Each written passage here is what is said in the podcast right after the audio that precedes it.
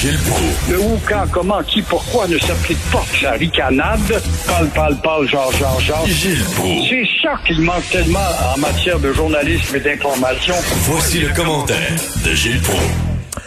Gilles, alors, euh, le gouvernement hier a présenté ses 25 mesures pour lutter contre le racisme. Et une des mesures, c'est qu'on va donner des cours sur le racisme dès le primaire. Bon, je suis très correct, mais qu'est-ce qu'on va dire dans ces cours-là? Moi, c'est ça la grosse question. C'est correct de dire aux jeunes, il faut, euh, faut pas être raciste. Mais là, à un moment donné, on le sait qu'il y en a des crinqués aussi, puis on va-tu dire, là, ah, c'est épouvantable, il faut retirer tous les vieux tintins des rayons, puis il faut faire ci, puis il faut faire ça, puis voir du racisme partout.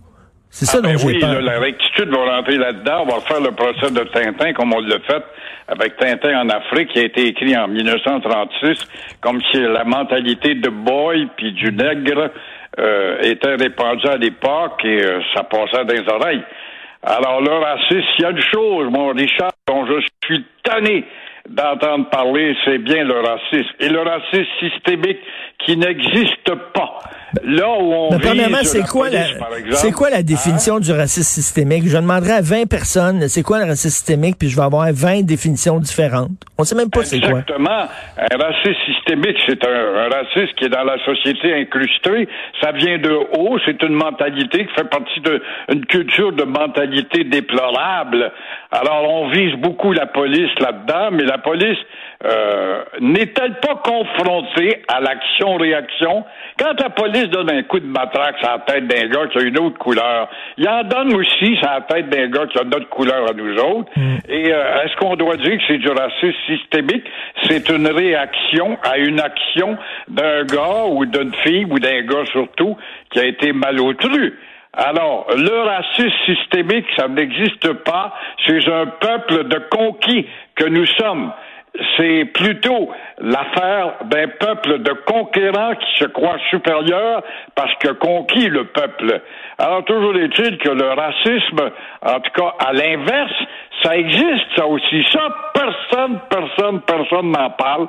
La police n'arrête plus très souvent des gens d'autres euh, nations, d'autres couleurs, parce qu'ils risquent de se ramasser très souvent en déontologie. Le gars passe sur le feu rouge, je l'arrête pas, j'ai vu sa couleur, ils vont m'accuser de racisme, ça va être une pagaille, je le laisse passer sur le feu rouge, comme m'a déjà dit un policier une fois.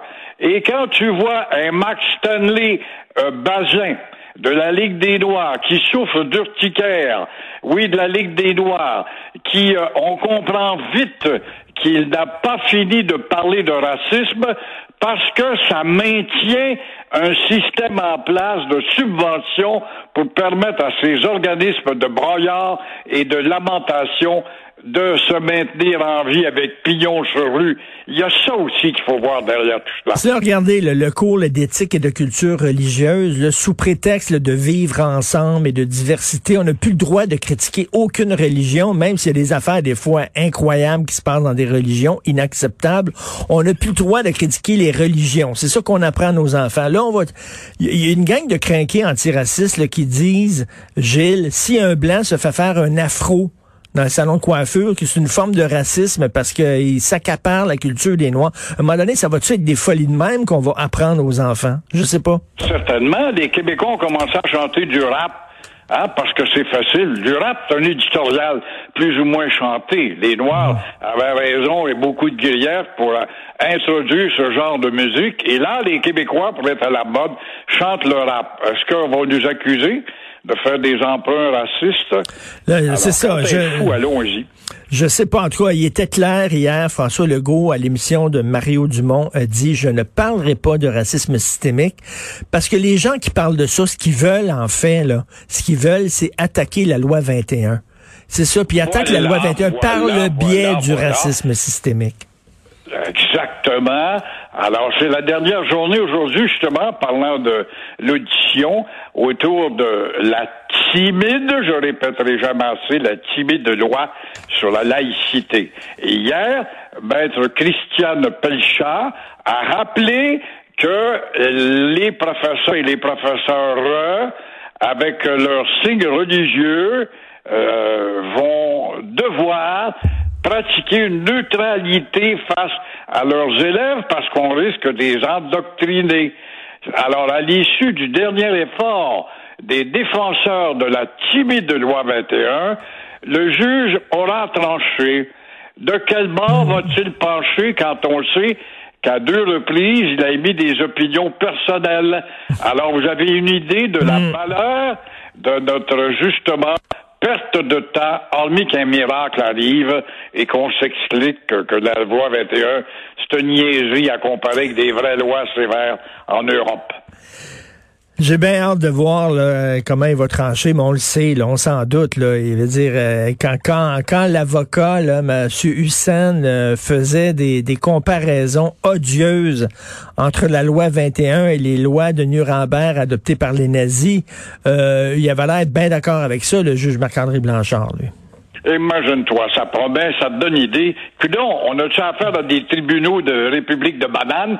Oui, le Québec est tellement colonisé qu'on en est rendu là avec notre culpabilisation. Un colonisé, ça se culpabilise tout le temps. Et avec la maudite rectitude qui est la nouvelle philosophie de condamnation, eh ben, ça s'incruste aussi dans les cerveaux des hauts espoirs, en l'occurrence nos élites. Deux gros, euh, deux gros événements concernant les agressions sexuelles. Hein. On sait que Harold Lebel, le député péquiste à Rimouski, a été arrêté ce matin pour agression sexuelle. Euh, on va en savoir un peu plus au courant de la journée, mais c'est aussi le jour, le jour J pour euh, Gilbert Rozon. C'est aujourd'hui qu'il va savoir s'il est déclaré coupable ou non coupable. Oui, grande journée d'espoir. Et j'en viens pas pour le député de Rimouski. Euh, il manque de chaleur dans le coin. Je ne sais pas. C'est peut-être le froid, puis ça attire. Une belle fille attire. Un gars avec des compliments chauds euh, dans le cœur et entre les culottes. Mais l'espoir, il y a des milliers de gens qui sont animés de l'espoir aujourd'hui. D'abord, l'espoir que le vaccin va être efficace. S'il fallait qu'il y ait un malheureux par exemple, qui tomberait suite au vaccin, ah ben là, tu vas voir le château de cartes s'écrouler. Ben oui. Mais de, de l'espoir, il y en a aussi en ce moment où on se parle, pour quelques minutes, quelques heures à peine, pour un dénommé Gilbert Rozon. Oui, il va connaître sa sentence au cours des prochaines minutes et la juge Mélanie euh, Hébert a deux versions solides devant elle, mais euh, Roson a-t-il créé le doute? C'était son objectif. Et encore une fois, on a vu qu'il y a un autre groupe de plusieurs femmes qui a tenté euh, d'amener Roson devant la Cour suprême, mais euh, Roson s'en est sorti. La Cour suprême est allée dire que oui, oui, mais c'est trop éparpillé, ces dossiers-là. On ne peut pas s'occuper de cette multitude de causes.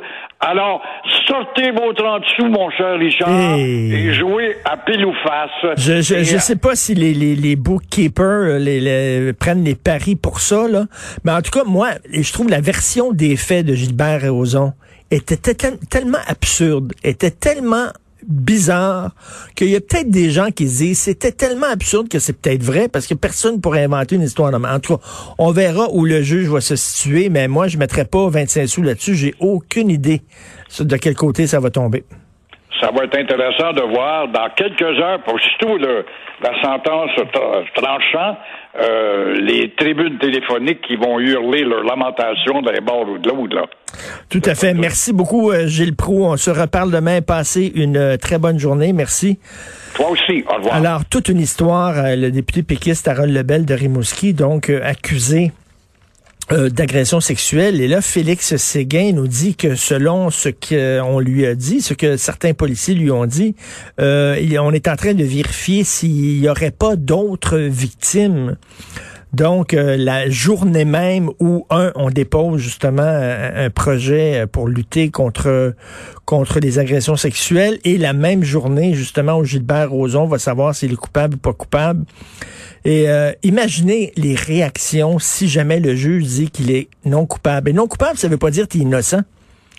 Non coupable dans un procès, ça veut pas dire que tu l'as pas fait. Ça veut dire que on n'a pas suffisamment de preuves, parce que vous le savez, c'est hors de tout doute raisonnable. Hors de tout doute raisonnable. Donc, on n'a pas suffisamment de preuves pour te déclarer coupable. Donc, on te déclare non coupable, ce qui ne veut pas dire que tu es innocent. Ça prend des preuves. Dans un système de justice, ça prend des preuves. Or, souvent, dans des histoires d'agression sexuelle, c'est elle a dit telle affaire, lui dit telle affaire, c'est derrière des portes closes. C'est très difficile à prouver, donc peut-être il va dire on n'a pas de preuves, mais là il y a des certaines certains militants, certains militantes qui vont dire regardez c'est la preuve que la justice est sexiste. Non, la justice ça fonctionne comme ça, ça fonctionne avec des preuves.